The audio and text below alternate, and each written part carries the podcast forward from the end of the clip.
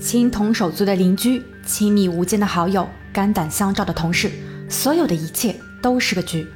当面具被撕下时，背叛、占有、怨恨，他们的关系正在不断的扭曲。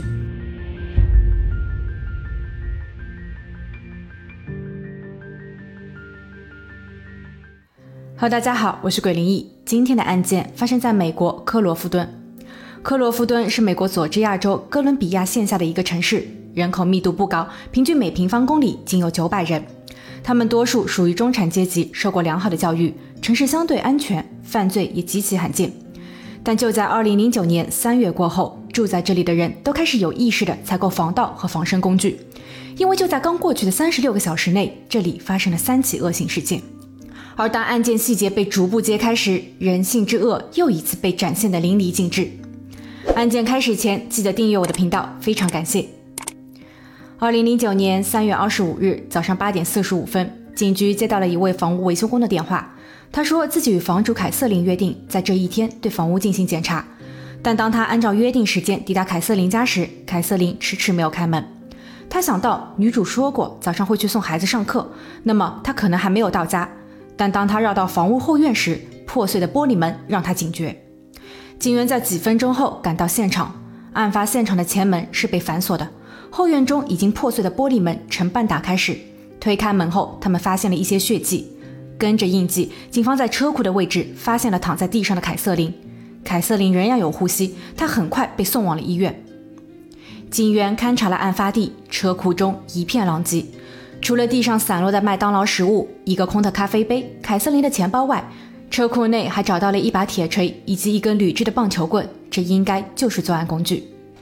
在凯瑟琳二楼的卧室中，抽屉里的衣服被悉数翻出，一些装首饰的空盒子被扔在了地上，现场非常凌乱，这看上去像是遭到了抢劫。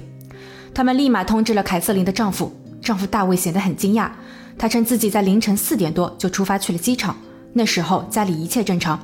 他还提醒妻子不要睡过头，早点起床做早餐。孩子今天需要去上课。他无法想象妻子遭遇了什么。他告诉警员自己会立马订个回程的机票。就在此时，一位叫迈克尔的二十二岁小伙找上了门。他是凯瑟琳的邻居。在八点三十分，他回到了自己家，确切的说是母亲丽贝卡的家。之后发现自己家也有人为闯入的痕迹，警方随即来到了他家。发现他家的车库玻璃门同样被击碎打开，门框上还有一个带血的手印。绕过车库进入客厅，在客厅的沙发上也有一些血迹。不过幸运的是家里没有人。警员立马封锁了第二现场，证据显示这同样是一次非法入侵，而且血迹就是从凯瑟琳家带过来的。那会不会存在这种可能？劫匪去到了凯瑟琳家进行偷窃，在准备逃离时，恰巧遇到了刚送完孩子回家的凯瑟琳。之后与凯瑟琳发生了搏斗，他用车库中的工具击倒了凯瑟琳。完事后，他去到了丽贝卡家进行二次偷窃。但这一假设从犯罪心理学上有些讲不通。劫匪对凯瑟琳下手后，应该是很慌张的，理应立马离开，而非继续作案。连续作案会增加当场被捕的可能性。警员看向了迈克尔，他们对迈克尔的叙述将信将疑。在调阅了迈克尔的档案后，他们发现迈克尔的历史并不光彩。他曾经违法使用违禁品，而现在已经成年的他却没有一份正当的工作，整日游手好闲。作为凯瑟琳的邻居，他了解凯瑟琳的日程表。有没有一种可能，他现在还在使用违禁品？为了购买这些违禁品，他潜入了凯瑟琳家，试图偷取一些有价值的物品。他们要求迈克尔回警局接受调查，迈克尔有些尴尬，但没有拒绝。他承认自己有过不良的历史，但那已经翻篇，自己都不记得最后一次触碰那东西是什么时候。最关键的是，自己有不在场证明，他刚从朋友家返回。警员联络了迈克尔所提供的那位朋友，朋友确认从早上六点到八点，两个人都在他家闲聊，而他家距离案发地有一段距离，所以迈克尔没有时间作案。但警员对迈克尔搜身后，发现迈克尔的鞋底嵌有凯瑟琳家的玻璃碎片。他们质问迈克尔，这如何解释？迈克尔一时间无法作答。再结合迈克尔的可能作案动机，警员并没有排除他的嫌疑。三月二十五日，案发日中午，凯瑟琳的家人以及他的很多朋友都赶往了医院。对于早上所发生的一切，以及现在仍在重症病房中昏迷的凯瑟琳，他们忧心忡忡。一九六八年出生的凯瑟琳与丈夫大卫是高中情侣，两个人一直如胶似漆。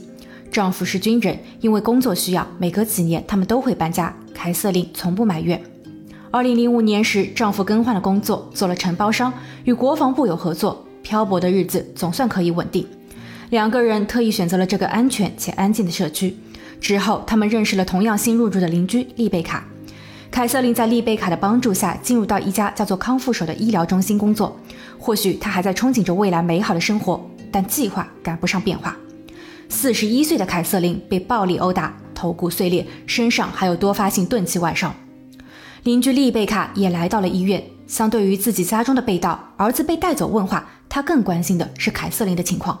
她回忆着自己与丈夫托尼以及五个孩子是在凯瑟琳刚入住的一个月后搬到这个社区的。自己与凯瑟琳非常投缘，不仅年龄相仿，兴趣爱好也很相像。她很喜欢凯瑟琳。作为医疗中心的财务经理，她将凯瑟琳介绍进了公司。两个人一起上班，一起下班，还经常探讨孩子的教育问题。两个家庭会组织一些娱乐活动，例如打网球、吃烧烤。凯瑟琳可以说是丽贝卡的邻居、同事加闺蜜。除了睡觉，他们几乎每时每刻都待在一起。而如今，凯瑟琳却发生了意外，丽贝卡非常恐惧会听到更坏的结果。这一天晚些时候，凯瑟琳的丈夫大卫抵达了医院。当他看到妻子时，神情沮丧。医生在查房后告诉他，凯瑟琳已经脑死亡。大卫失声痛哭。不久后，他亲手关闭了妻子的呼吸机。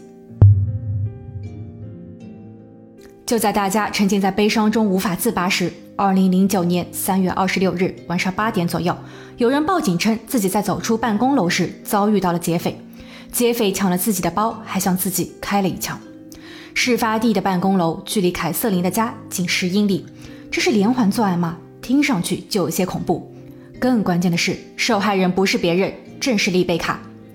为什么会有如此可怕的巧合？难道说这两个女人之间有什么秘密，或者是一起得罪了什么人？医疗中心的领导积极配合调查，不仅提供了公司所有职工名单，还把与公司合作的，尤其是和这两个女人可能接触到的客户也罗列了一下。警员对所有人的背景做了调查，但非常可惜，没有找到任何线索。整个城市的居民都愈发的恐慌，似乎劫匪会随时作案。他们唯一能做的就是关紧门窗，做好防护。三月二十七日，凯瑟琳事件过去两天，一通敏感的电话让整个调查有了新的进展。致电者叫杰瑞，他是丽贝卡的亲兄弟，因为一些轻微的犯罪正在监狱服刑。他告诉警方，有些事情见不得光，这是家庭的丑闻，但如果他不说，内心的不安会困扰他一辈子。丽贝卡确实与被害人凯瑟琳的关系很好，但醉翁之意不在酒。她看中的是凯瑟琳的丈夫大卫。丽贝卡是大卫的秘密情人，他们已经在一起长达七个月，而且丽贝卡对大卫的情感越陷越深。她希望能够完全得到大卫，并要彻底的铲除情敌。这确实是一条爆炸性新闻。情同手足的邻居，亲密无间的好友，肝胆相照的同事，他们看似友善的面具下，实则波涛汹涌。但有一点似乎解释不通：丽贝卡自己的家也遭遇到了打劫，并且在第二天，她在公司的楼下发生了意外。难道说所有的一切都是一场阴谋？而大卫正是所有事件的幕后导演。凯瑟琳发现了大卫的出轨，在一番争论后，大卫决定去除障碍，在和丽贝卡串通一气后，雇人作案。事后，为了误导警方，请丽贝卡上演了一场苦肉计。警员立马传唤了大卫。大卫对于地下情的曝光很惊讶，他非常后悔这段情感，表示自己已经向凯瑟琳承认错误，并保证不会再与丽贝卡有来往。他会更努力的工作，用余生来弥补对凯瑟琳的愧疚。为了告别过去，他们准备挂牌出售这里的房产，并搬离这里。所以最近他们对房屋进行检验维修。这也就是为什么二十五日一早，房屋维修工会出现在自家的门口。大卫的表情显得很真诚，但警员仍有质疑。因为他们调阅了大卫的通话记录时，发现，在凯瑟琳案发前一晚，大卫仍在与情人通话，并长达一小时。对此，大卫闪烁其词。在警员的持续施压下，他终于交代了整个过程：自己与丽贝卡在一次双方家庭的聚会上擦出了火花，两个人交换了联络方式。之后，他们利用了一切可能的时间黏在一起。丽贝卡在凯瑟琳不在家的时候去过两次。更多的时候，他们会挤在自己的车内，或是去到丽贝卡的母亲家。激情过后，大卫有些犹豫，他不想离婚，不想失去对孩子的监护权，他想与丽贝卡分手，但又担心对不住她。在妻子遇害的前一晚，丽贝卡短信说自己心情不好，大卫主动的回了电话，安抚过后，他们说了很多暧昧的话，甚至在通话中激起了各自的欲望。这其实已经不是他们第一次通过电话得到心理和生理的满足，但自己真的没有想要谋害妻子。警员发现大卫一直在淡化自己在整个恋情中的地位，他解释说，很多时候自己的善良和顾虑让他的立场不坚定。警员此时其实已经对他的说辞不再信任，但大卫有着坚如磐石的不在场证明，而警员的手上也没有其他的直接证据，他们不得不释放了大卫。在审讯完大卫后，警员找到了丽贝卡的兄弟杰瑞，试图从杰瑞这更深入的了解丽贝卡的关系网。杰瑞说，他与丽贝卡的关系很好，丽贝卡是一个独立且高傲的女人。她在二十四岁时和第一任丈夫离婚，独自一人抚养着两个儿子。在二十七岁那年和现任丈夫托尼结婚之后，又有了三个孩子。托尼是长途卡车司机，收入不错，但常年不着家。丽贝卡有时会很寂寞、很失落。大卫的出现是一种弥补。大卫经常帮助丽贝卡，久而久之萌生了情谊。丽贝卡很爱大卫，她知道大卫不愿意离婚，这一直让她耿耿于怀。他曾经明确告诉过杰瑞，自己想要凯瑟琳永远消失。警员询问：“有谁会为丽贝卡冲锋陷阵吗？”因为在案发时，丽贝卡在公司，她有不在场证明。杰瑞说：“可能是丽贝卡的儿子，但不是迈克尔，而是丽贝卡宠儿有加的二儿子克里斯托夫。”克里斯托夫从小就得到了丽贝卡特别的爱护，他非常懂事，也知道如何讨好丽贝卡。在他刚成年时，丽贝卡就给他单独购置了一套公寓。这是连大儿子都不曾享有的特殊待遇。之后，克里斯托夫搬离了妈妈家，在外找了份工作，收入不高，但能够自食其力。他经常会回到妈妈那陪伴妈妈，有时还会去到妈妈的办公地帮忙干活。丽贝卡对他的表现总是褒奖有加，并经常购买礼物给他。克里斯托夫对某些处方药有特殊的依赖，但丽贝卡不但没有反对，或是帮助他摆脱这些药物，他甚至还利用了自己的名义帮他准备处方药。这一点更是耐人寻味。警方还从丽贝卡的邻居和朋友这了解到，丽贝卡和这二儿子的关系好到令人质疑。他们甚至认为母子之间有不为人知的秘密。难道说妈妈才是幕后的导演，而丽贝卡上演的苦情戏也是二儿子的杰作吗？他们调阅了穆丽贝卡公司门卫的摄像头，劫匪戴着面具无法辨识。他们把录像放给了丽贝卡兄弟杰瑞看。杰瑞表示，劫匪并不是自己所认识的人，身形与丽贝卡的二儿子并不像。但警员还给杰瑞看了海瑟琳案发现场所发现的棒球棍和铁锤。杰瑞很肯定地表示，铁锤属于丽贝卡，平时一直放在丽贝卡的车库中，克里斯托夫经常借去使用。所以，究竟什么才是真相？